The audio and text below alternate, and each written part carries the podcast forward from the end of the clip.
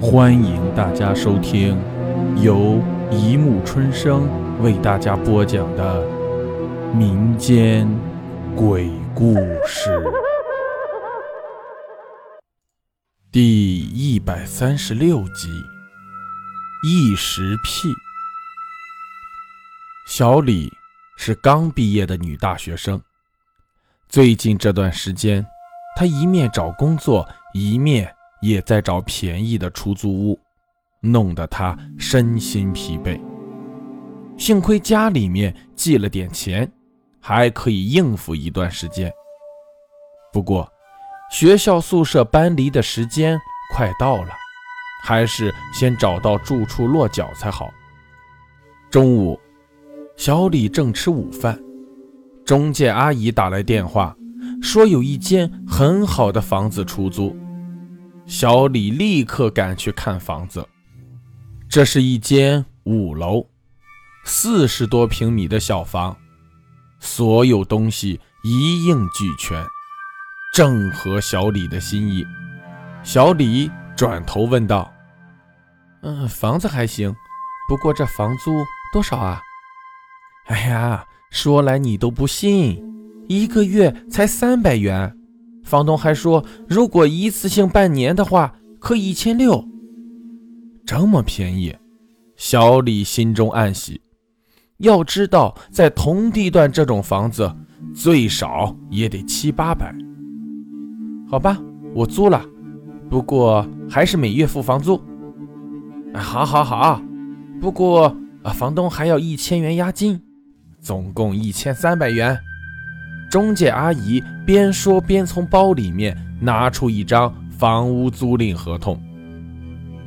一个下午，小李都在忙着整理从学校宿舍搬来的东西。整理完，小李看看时间，都六点过了，肚子也饿了。中午本来就没吃多少，他决定。下楼看看附近有什么吃的。刚下一层，碰到一位大妈。哎，小姑娘，你是刚搬来的吧？嗯。小李停下来。你住在五楼二十八号？大妈用一种奇怪的眼神看着小李。是的。怎么了？小李很疑惑。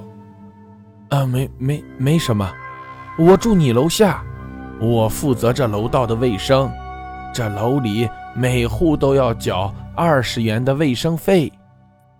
哦，小李掏出二十元给他，然后转身下楼了。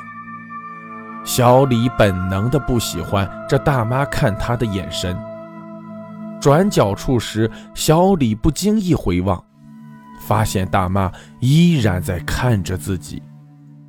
小李在附近逛了半天，胡乱吃了些东西，回到住处已经快八点了，有点累了，就先洗澡吧。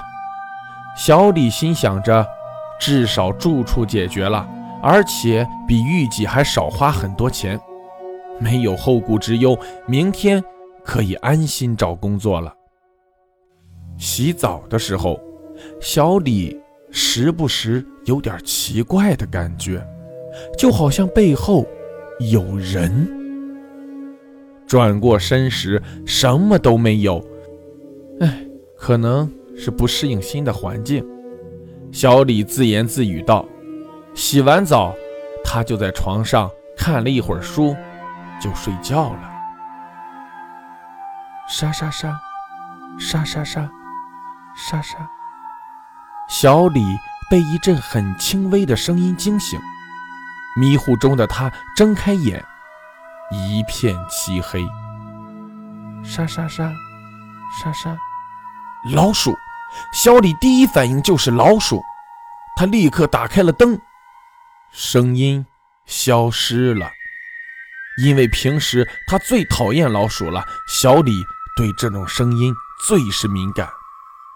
哎，想不到这屋里竟然有老鼠，看来没有所谓完美的事呀。小李自言自语道：“一个晚上他都不敢再关灯，一直到天亮。早上一大早，匆匆洗漱完毕，小李就下楼了。下楼时，小李掏出手机，备忘录上写下了“买粘书板”几个字。这是小李大学寝室很流行的捕鼠方法，屡试不爽。小李在人才市场忙了一天，投出了四份简历，接下来就是等电话了。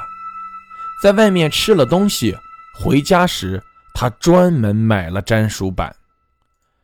小李准备在洗澡前做个面膜，太劳累对皮肤不好的。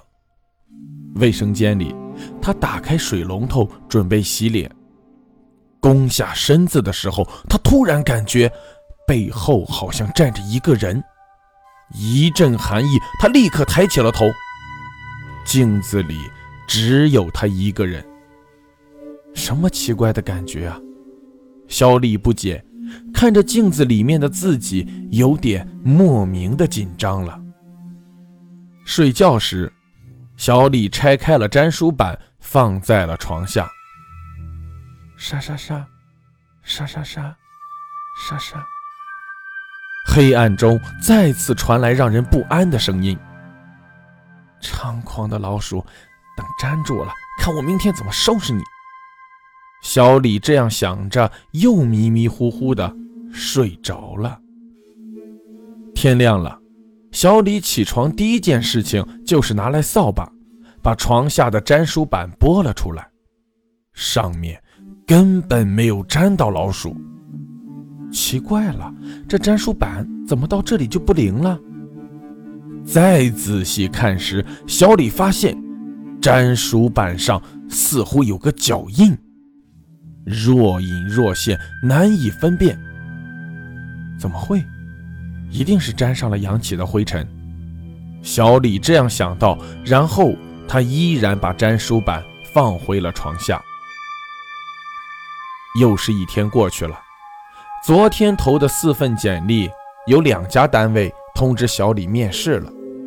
不过，小李对自己今天面试的表现不是很满意，可能是因为晚上没休息好，影响了发挥。吃过东西。回到家的时候已经是晚上七点半了，要好好休息。希望明天用人单位来电话吧。小李心想，当然，这该死的老鼠也最好消失。哗哗哗，浴室里的小李正在洗头，突然他又感觉到有人站在身后。这次好像还有人在抚摸自己的头发，洗发水正迷了他的眼睛，小李没法看清身后。他伸手往后摸去，除了浴室的墙壁，什么都没有摸到。小李冲掉洗发水，转过身看去时，依然什么都没有。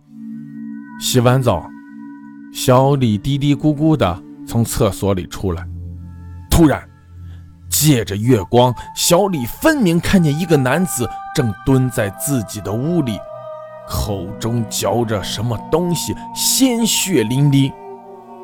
他看到粘书板上还粘着几只老鼠残缺的尸体。好了，故事播讲完了，欢迎大家评论、转发。关注，谢谢收听。